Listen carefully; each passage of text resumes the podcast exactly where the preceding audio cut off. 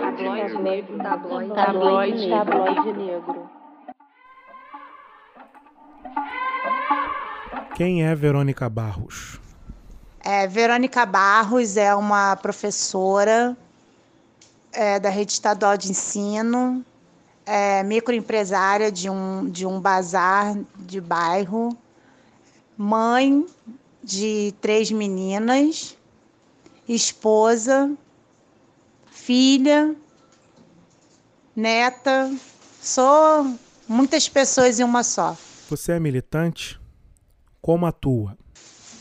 É, eu nunca gostei de me, me, definir como como nada, né? Eu sempre gosto de deixar as coisas muito abertas, até porque eu acredito sempre que a gente está numa enorme transformação.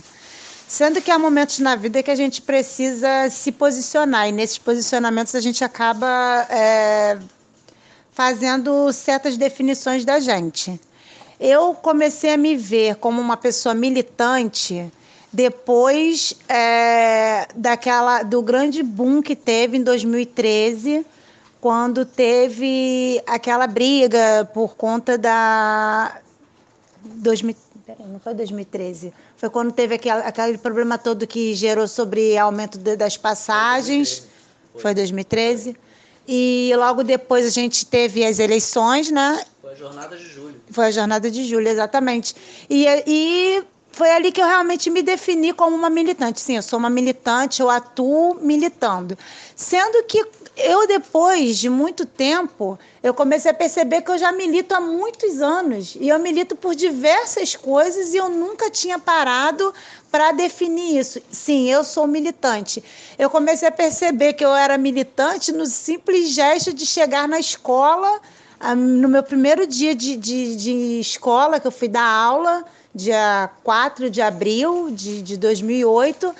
E eu conversei com meus alunos dizendo que eu tinha 24 anos e falando um pouco de mim e falando que eles daqui a 10 anos seriam teriam a mesma idade, a mesma idade que eu e eu conversando com eles falando sobre a poça d'água que eu passei no ônibus. E é a mesma poça d'água que eu tinha é, tomado um banho de um ônibus é, alguns anos mais de 10 anos atrás estava no mesmo lugar e eu fui percebendo que eu era militante em diversas coisas que eu simplesmente não, não fazia, não tinha noção que aquilo ali era uma militância. Então, assim, eu me defino sim como uma militante. Atualmente eu atuo em, em mídias sociais, em conversas com, com parentes, com pessoas, com os amigos. É, trabalho em alguns projetos sociais, diretamente e indiretamente.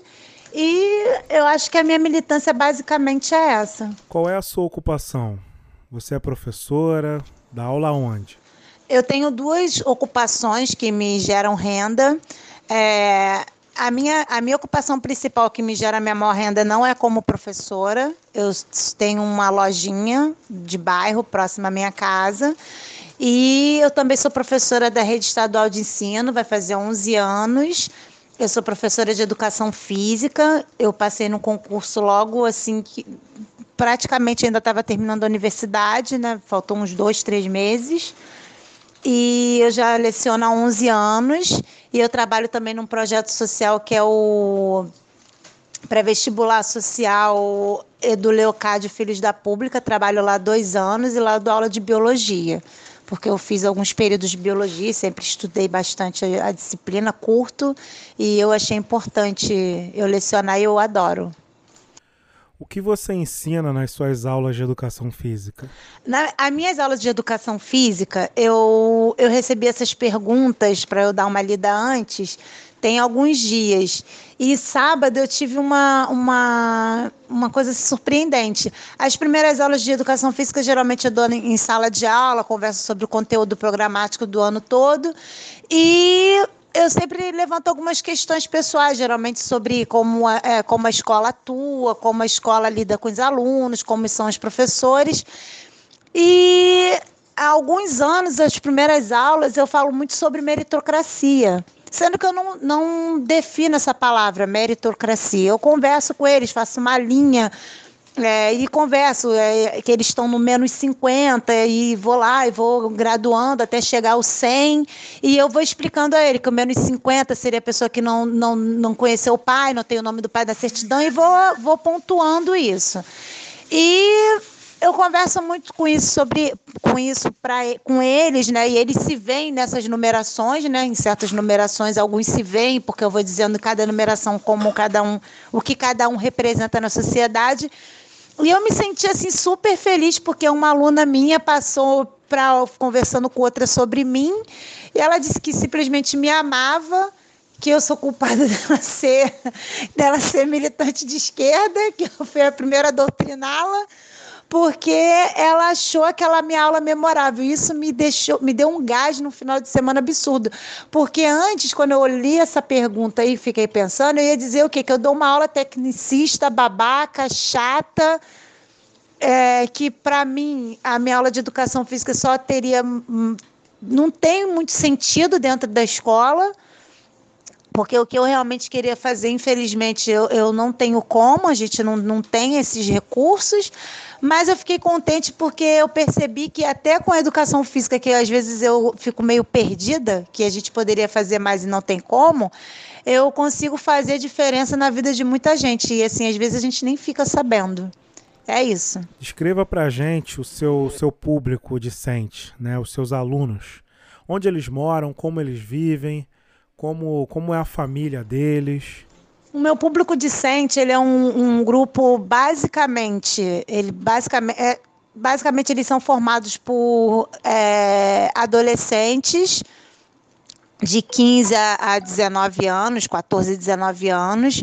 A maioria são moradores de, de favelas, no, no meu caso, Chapadão e, e Pedreira, e também da parte pobre de São João de Meriti de Meriti. Nossa escola fica no centro, muito próximo da divisa do, de Pavuna, que seria o bairro do Rio de Janeiro, da cidade do Rio, com o centro de São João de Meriti.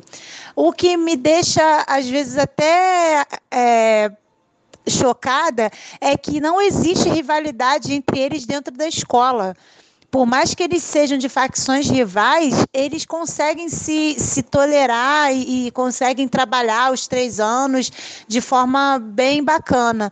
O que me leva a crer que ali dentro do o nosso, o nosso, nosso alunado, eles são formados por aquelas crianças que estão ali procurando uma outra perspectiva. Até porque a escola onde eu atuo, ela é uma das mais conceituadas ali do, do centro de São João, da, da, cidade ali, das escolas estaduais, sempre é a de que mais se destacam. Seus alunos é, convivem, digamos assim, com traficantes? Olha, meus alunos, muitos são parentes de traficantes, Alguns, é, o sonho é trabalhar para o tráfico. Alguns já morreram no tráfico. É, alguns adoram os policiais. Alguns acham que os policiais têm que entrar lá na comunidade que eles moram e matar todos os bandidos. É, ali é um, um público muito variado. E assim, é, eu já levantei questões, já abordei questões é, é, polêmicas, onde eu geralmente entro muito na neutralidade para eu saber o que eles pensam. E eu realmente eu tenho é, resultados surpreendentes. É, no caso de algum morador baleado, é, poucos falam mal do, da, da polícia, a grande maioria fala, ah, os, eles são baleados porque eles ficam na rua ficam passeando. Eu tenho alunos que não podem ir para a escola dia que está tendo operação, que a mãe não deixa, a mãe sai para trabalhar debaixo de tiro, mas o filho não pode sair em hipótese alguma, e essas coisas assim acabam com o meu coração.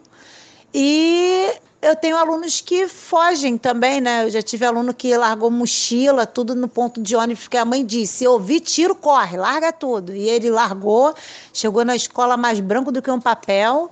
Então, assim, a gente tem uma variedade muito grande, porque as pessoas têm uma, uma, uma, uma uma falsa ilusão que na favela mora somente um tipo de pessoa e lá não. Lá a gente tem um público super diversificado que cada um pensa de uma forma diferente. E assim, é engraçado quando eu vejo é, a diferença de forma deles pensarem. E, inclusive, eu também tenho alunos que falam que, quando, que querem fazer prova para serem policiais. Aí eu também, aí é que eu bugo de vez, que eu não entendo nada. Você na escola já, já vivenciou alguma situação de risco, conflito entre policiais e traficantes, por exemplo? Eu nunca vivenciei dentro da escola diretamente nenhum problema desse. O que eu já tive de um caso atípico foi uma briga de uma escola com outra. A direção chamou a polícia. É, foi uma foi uma patamo da, da, da polícia né, do, do batalhão local e eu fui lá fora a diretora pediu para eu ir porque não tinha nenhum professor na hora que pudesse ajudar eu fui lá fora, quando eu conversei com o um policial, ele falou para quando ligassem para o batalhão, que era para poder chamar a ronda escolar, porque eles são policiais de quebrar, eles não são policiais para resolver problema de aluno. Mas assim, não foi nada de absurdo assim. Quando eu cheguei, a briga já tinha acabado, mas eles estavam com pau, com pedra, não tinha ninguém armado, não foi briga diretamente de facção, foi briga de escola mesmo, né? De alunos, um foi na, na porta da coragem do outro para poder se enfrentarem e que teve a polícia envolvida nisso.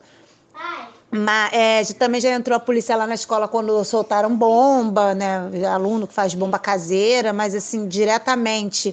É, e assim, tem alunos lá, principalmente da noite, que a gente sabe que são traficantes, né? Que estudam lá na escola para vender droga. Mas assim, como ninguém tem nada de concreto, então sempre deixa passar. Mas por mais que nossa, nossos alunos sejam de favela e nós temos essa proximidade, eu nunca vivenciei nada de concreto e espero nunca vivenciar também. É, você foi professora de um dos jovens que foram assassinados pela Polícia Militar.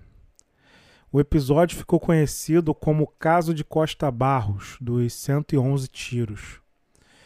É, como foi é, como foi isso na escola e como vocês reagiram a esse fato? O caso do Roberto foi um caso que me marcou muito, primeiro porque eu estava numa crise depressiva bem difícil. E segundo, porque o Roberto ele era um aluno muito próximo a mim. É, ele, ele era um daqueles alunos que gostavam de educação física, então ele estava sempre ali perto de mim. Ele estava sempre me ajudando a pegar bola, me ajudando a catar os cones, me ajudando a abrir os, as portas que eu não conseguia. Ele sempre era um aluno muito próximo a mim, inclusive uma das fotos que eu tenho com ele, que foi da Semana da Consciência Negra, que teve uns trabalhos na escola, foi um, poucas semanas antes dele, dele ser assassinado. É, ele estava do meu lado. Nesse dia eu não, eu estava tendo uma crise eu, tive, eu dei aula, mas estava indo embora, e a turma dele aguardou eu terminar de dar uma aula porque eles queriam apresentar o trabalho para mim. Então, por esse motivo, mesmo me sentindo mal, eu estava tendo uma crise de ansiedade, eu fiquei na escola e eles apresentaram, eles foram para um, um espaço reservado para apresentar o trabalho para mim. Então, eu tive que ficar lá, assistir, foi bacana, participei do trabalho, eu tenho fotos até, inclusive, ele sentado do meu lado. Então foi um caso muito, muito difícil. É, é, foi difícil de absorver. A escola foi muito solidária. É, a gente tentou passar é, dentro, da, dentro do, do, grupo de professores, e principalmente de nós que fomos professores do Roberto, a gente tentou passar uma imagem de que o Roberto não era nenhum tipo de pessoa violenta, que ele não era bandido, que ele não era traficante, que ele não estava roubando, que ele não estava assaltando, porque junto com ele, nesse carro que foi fuzilado, tinha dois meninos que tinham passagens pela polícia. Um tinha passagem de furto, se eu não me engano, e outro eu não lembro do que, que foi. E nisso, uma professora da escola disse que nem iria no enterro porque ele andava com vagabundo, então ela não tinha por que ela ir. Então aquilo ali deixou a gente bem irritado porque eh, não tinha necessidade, até porque ela nem professora dele ela era, então ela não precisava nem ter feito aquele comentário infeliz. Mas eu fui no enterro, a mãe dele estava totalmente em choque, então ela sorria, ela abraçava a gente, ela agradecia por a gente ter sido professor dele, ela pedia desculpas se o filho dela tinha feito alguma coisa, só que o filho dela era maravilhoso. E o que ficou pior para mim é que um ano depois a mãe dele morreu de depressão profunda. E quando eu soube que a mãe dele morreu, quem me, quem me amparou foi meu esposo, porque eu chorava muito quando eu soube que a mãe dele morreu, porque eu lembrava no, o enterro como foi, o pai dele, a mãe. Então, assim, o caso do Roberto foi um caso muito difícil, primeiro pela, pela minha condição de saúde mesmo, e por tudo que aquilo ali representou. Foi uma guerra da mídia. A gente teve o então, na época, o Flávio Bolsonaro, que eu digo que eu sou inimiga diretamente dele, porque meu problema com ele é pessoal, porque ele foi o primeiro político aí diretamente na, na televisão dizer que a polícia tinha matado cinco vagabundos. E o meu aluno, ele nunca foi vagabundo. Meu aluno, ele era uma criança maravilhosa, que ele foi criada pelo pai, o pai dele que criou ele, o irmão. O irmão dele também era uma, uma, é uma pessoa super do bem. O irmão dele é uma pessoa que, quando ele é chamado na escola, eu fujo, porque eu não tenho nem coragem de olhar para a cara do irmão dele, porque eu tenho medo de me sentir mal. E o Roberto ele estava simplesmente comemorando o primeiro salário dele. Ele estava comemorando o primeiro salário dele, ele era menor aprendiz do mercado atacadão e ele foi até o parque com os amigos, tirou foto, porque ele comemorou comprando o primeiro celular dele com o dinheiro dele. E de noite ele teve essa ideia de comprar um lanche e, por diversos outros motivos, esse carro foi fuzilado. É, eu entendo que seria uma, uma uma abordagem perfeita da polícia se ali houvessem mesmo cinco bandidos, né? Se tivesse encontrado uma arma e aquilo ali ia ser uma operação perfeita que não foi.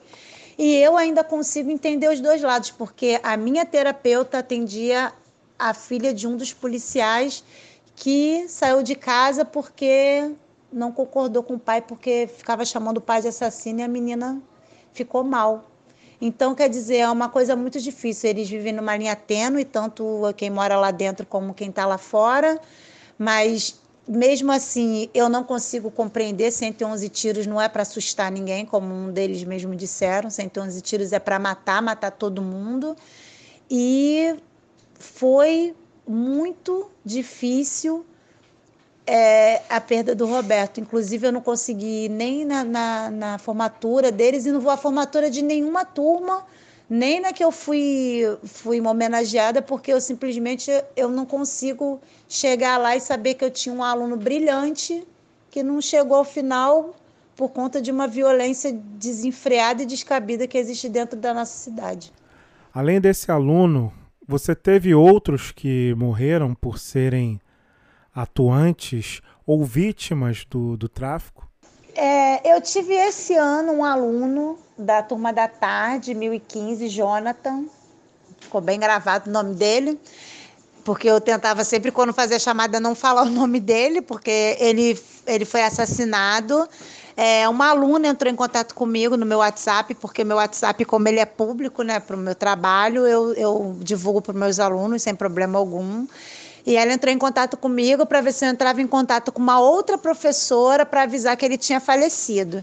E na hora eu perguntei, ela disse que ele faleceu porque ele tomou dois tiros no peito, porque era o primeiro dia dele no tráfico. Mas assim, eu não sei se é verdade, se foi o primeiro, se foi o último. Eu sei que ele realmente trabalhava no tráfico e ele estava uns dois meses sem aparecer na escola. Inclusive, a maioria dos alunos, meninos, que trabalham no tráfico, estudam à tarde, porque não sei porquê, não sei se eles dormem o dia todo e vai só de tarde para a escola. Mas assim, o que a gente sabe é que geralmente os alunos usuários ou que trabalham no tráfico estudam de tarde. Por que isso eu não sei, mas é meio que modus operandi deles. E lá na, na escola que eu trabalho, geralmente os alunos que estudam de manhã são os mais aplicados e tudo. Você já chegou a conversar com algum aluno traficante, digamos assim? Tenho um aluno, eu tinha um aluno, era Alessandro, acho que já tem uns dois anos. Todo mundo sabia que ele era traficante. No início, eu tinha meio medo dele. Mas depois eu vi que se eu tratasse ele de forma diferente, eu ia fazer com que ele acreditasse que ele teria algum poder sobre mim. Então eu meio que me desliguei disso, se ele era traficante, se ele não era, se ele deixava de ser, comecei a tratar ele igual a todo mundo. E eu comecei a fazer com que ele não percebesse que eu tinha medo dele, mas eu tinha medo dele porque eu sabia que, inclusive, até em algumas operações de matança, ele, ele participava na favela. Era esse meu motivo de medo dele. É, mas, assim, o resto que eu saiba, assim, eles não têm, assim, grandes os alunos, é, a maioria lá que falam besteiras, que dizem que eu sou do tráfico, eu sou disso, eu sou daquilo, eles geralmente não são é nada. E eu sou muito da turma da, de, de, brincar com eles. Quando eles falam que são traficantes, eu digo que a dona do morro ali dentro da sala de aula sou eu. Falo, ah, tu é dono, tu é traficante lá no teu morro, aqui a dona do morro sou eu. Eu sempre brinco assim com eles.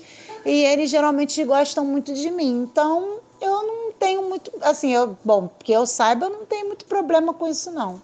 Seus alunos e alunas negras é, se reconhecem como tais? Se reconhecem como pessoas negras? A maioria dos meus alunos, eles não se reconhecem como negros.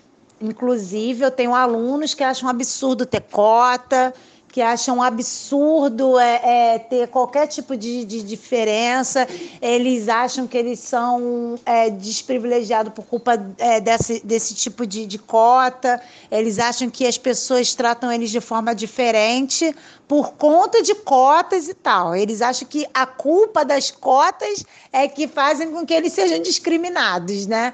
Eles acham que é vitimismo, e eu sinceramente não sei o porquê deles comprarem esse tipo de discurso. A maioria dos alunos que pensam dessa forma, eu acredito que sejam os alunos do primeiro ano, que são os alunos que chegam para a gente, que a maioria são, são os que eu pego, porque como eu sou uma professora boazinha, a direção sempre me dá o primeiro ano, que eles chegam tudo virado no demônio. Aí eu, eu que tenho que amansar as feras para depois eu dar tudo mastigado para os outros professores. Isso aí é uma injustiça, mas tudo bem. Aí o que acontece? É, eu acredito que quando eles começam a ver sobre as grandes navegações, quando eles começam a ter conteúdo de sala de aula falando sobre isso, é, sobre, sobre a época da escravatura de uma forma mais é, elucidativa, porque eu, a, maior, a, a, grande maioria do, nossos aluna, do nosso alunado eles vêm da, da Prefeitura do Rio e eles não têm um embasamento bacana. Então, e dentro da, das comunidades onde eles moram, também não tem essas políticas públicas de reconhecimento deles como um lugar na sociedade. Tanto é que a grande maioria dos alunos de escola pública eles não veem a educação como uma ponte para é, um sucesso profissional, uma carreira, enfim. Eles não veem sentido na escola. Inclusive, eu acho que eles não sabem nem para que, que eles estão ali. Eles vão porque eles são obrigados. Então, é, eles não se veem como negros. Na escola, a gente tem o, a Semana da Consciência Negra, que já existe há bastante tempo. Eu estou na escola há 11 anos e isso, esse projeto já existia antes de, eu, antes de eu entrar na escola. Mas eu fui aluna da escola até 2000 e até quando eu saí não existia. E cada ano os professores se mobilizam, alguns professores se mobilizam para fazer frente, para conversar, levam palestrantes, fazem semana dentro da, da biblioteca. A, a, responsável pela biblioteca ela é uma pessoa muito militante também, tem professores de histórias lá na escola maravilhosos. É, a maioria dos professores de humanas, eles são bem enganjados nesse tipo de, de trabalho da Semana da Consciência Negra. É, eu tra trabalhei alguns anos é, dentro do tema, tem uns três ou quatro anos que eu não consigo fazer um trabalho, é, um trabalho consistente, não estou conseguindo fazer, mas já fiz bastante trabalhos e já critiquei também muitos trabalhos, né? Eu já tive também muita confrontação nos trabalhos, é, alunos reclamando da matriz africana e eu tendo que conversar com eles o porquê, o motivo, eles estudarem sobre a capoeira, saber sobre o samba, a origem do samba. Aí alguns vieram com alguns ícones que são negros, mas também não se reconhecem como negros e dentro do esporte, que eu tenho que conversar sobre o assunto. É, é basicamente o trabalho que a gente faz na escola é de uma desconstrução, para eles desconstruírem a imagem errônea que eles têm. Basicamente é esse o trabalho que a gente faz lá na escola. Na sua opinião, o que, que falta na, na educação brasileira? A questão geralmente que eu levanto dentro da escola, mas eu não sei se é plausível, porque eu, eu, eu dou aula na educação básica, mas eu já dou no ensino médio, então eu já dou no final da vida escolar dos alunos. Geralmente é chamar a comunidade escolar, chamar os pais para dentro da escola. Sendo que é um assunto muito complexo, porque eu como mãe de adolescente, é, eu consigo ver eu conseguia ver a diferença do alunado e dos pais. Quando eu, quando eu ia na, na reunião de, do ensino médio da minha filha, que estudou no colégio de aplicação da UFRJ, é, uma, de uma turma de 30 alunos, é, comparecia nas reuniões de pais 29 pais. E na minha escola, no Murilo Braga, quando a gente chamava o pai, na época quando ainda tinha ensino fundamental do segundo segmento, a gente chamava do sexto ano, de uma turma de 45, apareciam nove pais, dez pais. Então, isso você vê, é, a, quanto mais os pais estudam, mais eles são comprometidos com a vida escolar do filho. Sendo que é, é, uma, é um assunto muito delicado, porque esse ano, no primeiro dia de aula que eu dei, antes de eu entrar de licença médica, eu fiz um, uma dinâmica na aula e quando peguei falei alguma coisa sei lá sobre os seus pais, eu tive três alunos que juntos falaram para mim, olhou e falou assim, é, o pai invisível, né, professora? Porque eles simplesmente eles nem conhecem o pai. E um que era muito problemático nas aulas de outros professores, eu sentei com ele na minha sala conversando. Ele disse que só conheceu o pai há pouco tempo, que ele sempre soube quem era. O pai dele era um MC super famoso, né, nos anos 90. Quando ele falou o nome do pai dele, eu, eu soube quem era.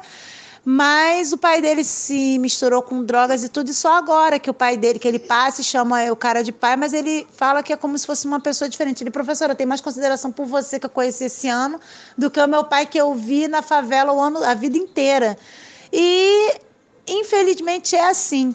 É, eu acredito também que se os professores conseguissem, com uma matrícula, é, trabalhar de uma forma mais é, decente, financeiramente falando, nós iríamos também ter uma, uma, uma educação diferente. Mais uma vez eu volto ao, ao CAP da UFRJ, que eu também fui é, estagiária lá.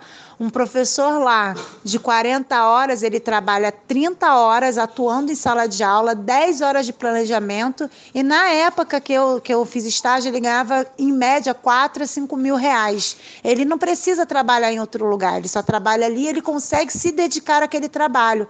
Um professor que seja professor do Estado, para ele ganhar esse mesma, essa mesma remuneração hoje, ganhar em torno de 4.500, um professor de início de carreira, ele tem que dar 12, 24, 36 tempos. 36. Não.